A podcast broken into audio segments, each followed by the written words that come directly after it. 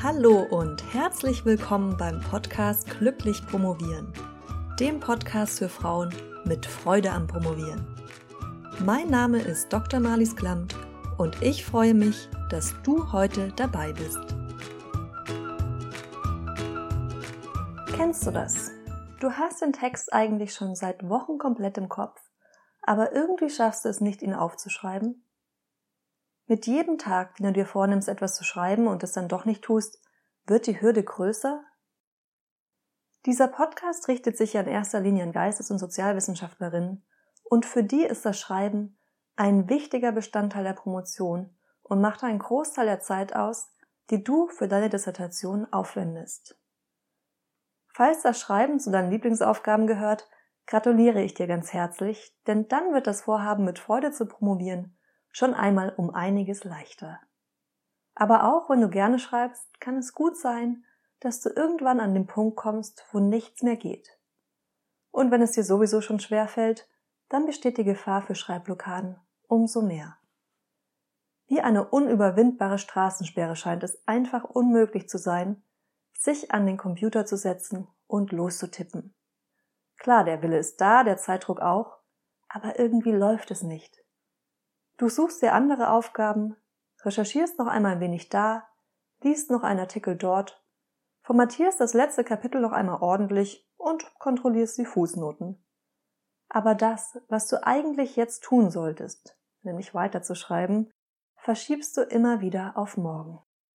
Genauso groß ist die Hürde oft, wenn es darum geht, das allererste Kapitel anzugehen.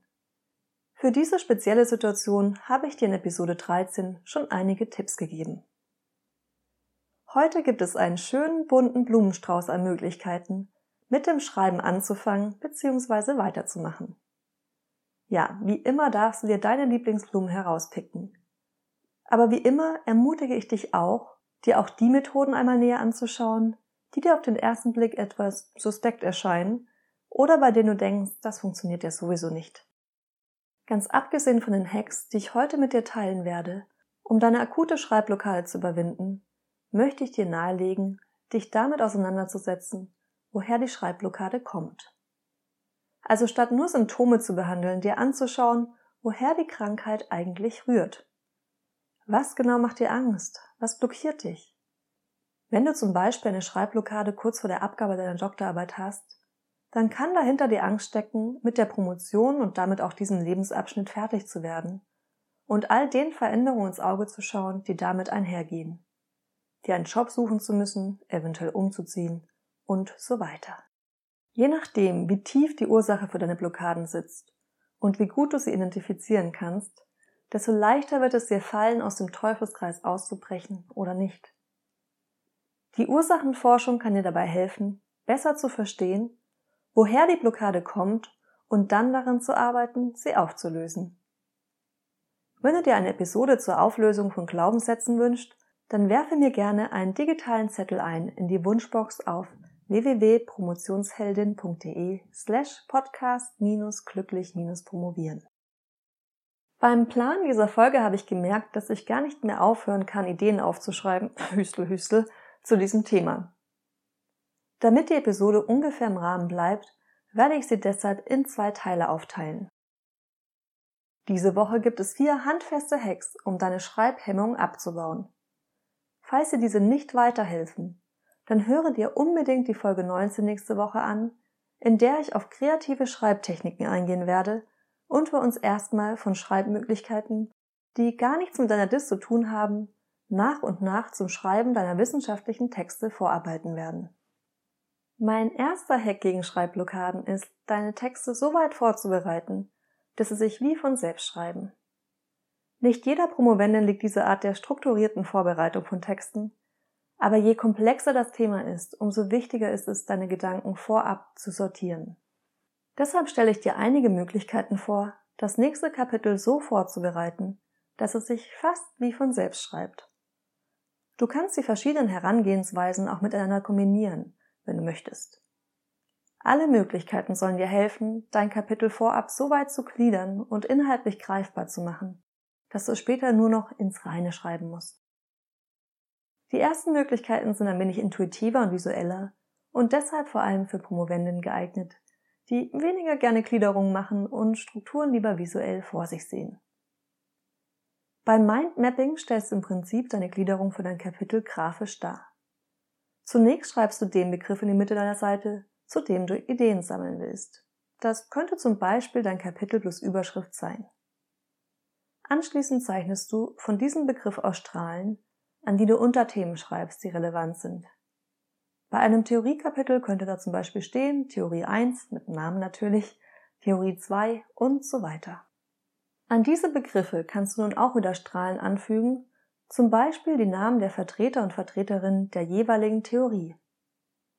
Das heißt, du hast am Ende bereits eine erste Übersicht zu deinem Kapitel, weißt, welche Punkte wichtig sind und in welche Unterpunkte sich diese gliedern. Aus dieser Übersicht kannst du nun die Gliederung des Kapitels bauen und dabei überlegen, welche Punkte logisch am Anfang des Kapitels stehen sollten, welche in der Mitte und welche am Ende und wie du logische Brücken zwischen den einzelnen Teilen schaffen kannst. Falls dir diese Vorgehensweise immer noch zu strukturiert ist, dann probiere es mit dem Clustern. Da kannst du noch assoziativer vorgehen. Dabei schreibst du ebenfalls zuerst ein Thema in die Mitte der Seite in einen Kreis und von diesem aus zeichnest du den nächsten Kreis. Alle Gedanken zum Thema schreibst du nun in Kreise, die du entweder über Linien mit dem Kreis in der Mitte oder einem der anderen Kreise verbindest, je nachdem, wohin der Gedanke passt. Es geht hier also um eine Verschriftlichung bzw. Niederlegung deiner Assoziation zu einem Thema in Kurzform. Wenn dein Cluster fertig ist, dann kannst du es ebenfalls als Grundlage für die weitere Vorbereitung des Kapitels benutzen. Dazu empfehle ich dir, dir selbst einige Leitfragen zu stellen. Das könnten zum Beispiel sein, was soll in den Text? Was ist das Ziel bzw. die Funktion des Kapitels? Welche Punkte möchte ich unbedingt rüberbringen?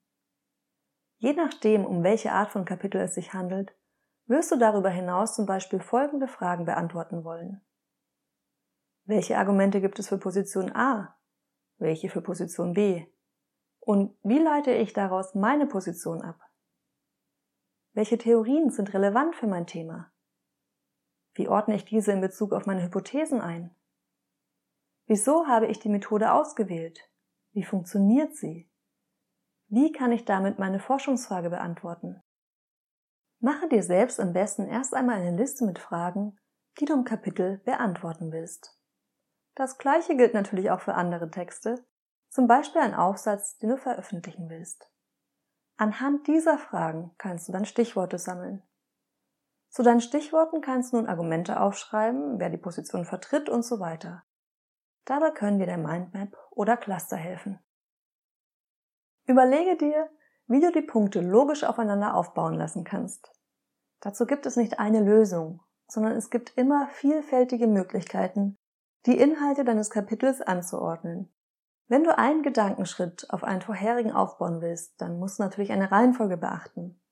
Aber prinzipiell solltest du dich vor allem darauf konzentrieren, dass die Reihenfolge insgesamt schlüssig ist und nachvollziehbar bleibt.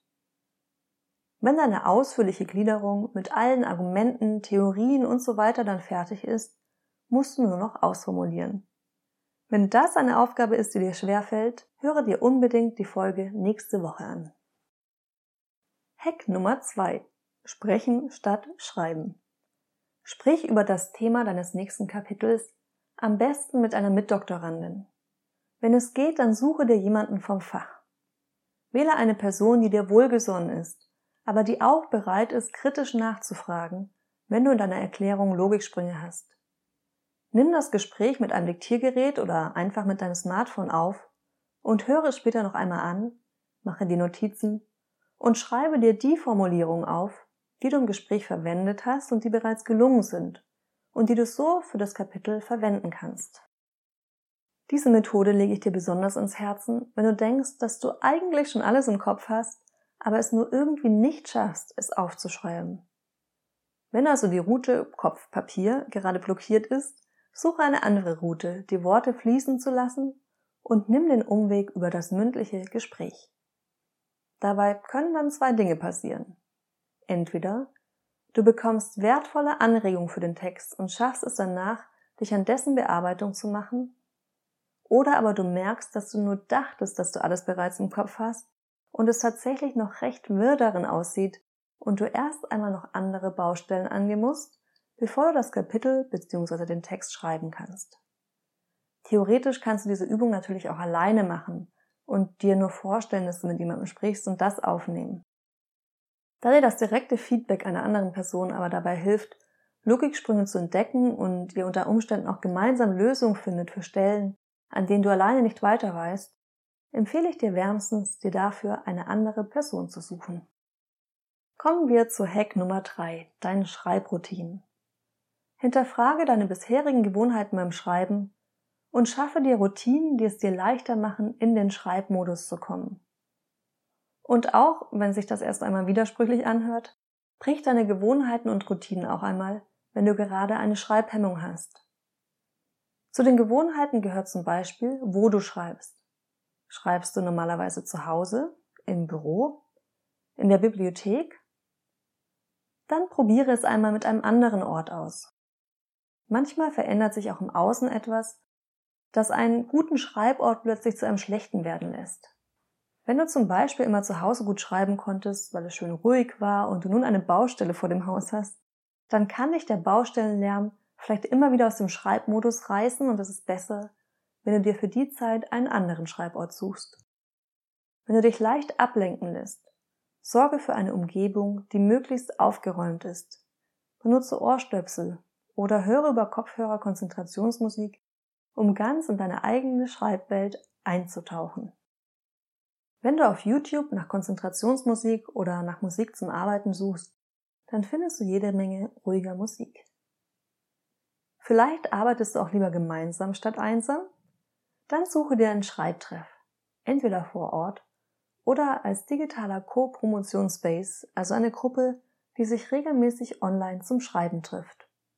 Auf doktorandenforum.de gibt es zum Beispiel einen Schreibtreff. Den Link dazu setze ich dir in die Show Notes. Kommen wir zum letzten Hack, der einen ziemlichen Holzhammer darstellt, indem wir die Pomodoro-Technik verwenden. Okay, ich gebe zu, diese Methode ist nicht sehr subtil, aber sie kann funktionieren. 25 Minuten lang wird nichts anderes gemacht, als auf dem Bildschirm gestarrt und entweder geschrieben oder nicht. Wenn du die Pomodoro-Technik noch nicht kennst, dann höre die Episode 14 an, da erkläre ich dir, wie sie funktioniert. Reserviere dir diesen Timeslot von 25 Minuten und setze dich an den PC. Wenn du es nicht schaffst, etwas für die Dissertation zu schreiben, dann schreib etwas anderes. Schreiben ist erlaubt, alles andere nicht. Ich will natürlich nicht, dass du mit Hilfe dieser Methode irgendwann einen fiktionalen Roman fertiggestellt hast, statt eine Seite mit der Doktorarbeit weitergekommen zu sein. Wenn du es also die ersten paar Mal nicht schaffst, eine Dis zu schreiben, dann schreib was anderes. Aber irgendwann solltest du dir dann schon selbst zur Aufgabe setzen, in den 25 Minuten auch tatsächlich an der Dis zu schreiben. Das waren meine Promotionshacks für dich heute. Ich möchte dich inständig bitten, nicht zu streng mit dir zu sein. Blockaden lösen sich nicht, indem man gegen sie ankämpft, sondern indem man Schritt für Schritt einen Stein nach dem anderen aus dem Weg räumt. Gestehe dir also selbst zu, Minischrittchen zu machen und dich langsam aus der Blockade zu befreien. Erkenne dich selbst für jeden Stein an, den du aus dem Weg gerollt hast. Und dann auf zum nächsten. Wenn dir diese Folge gefallen hat, dann freue ich mich, wenn du sie weiterempfiehlst und mir eine Bewertung hinterlässt, damit noch mehr Frauen mit Freude promovieren können. Wir hören uns nächsten Mittwoch und bis dahin wünsche ich dir eine Woche, in der die Wörter nur so aus dir herauspurzeln. Deine Marlies.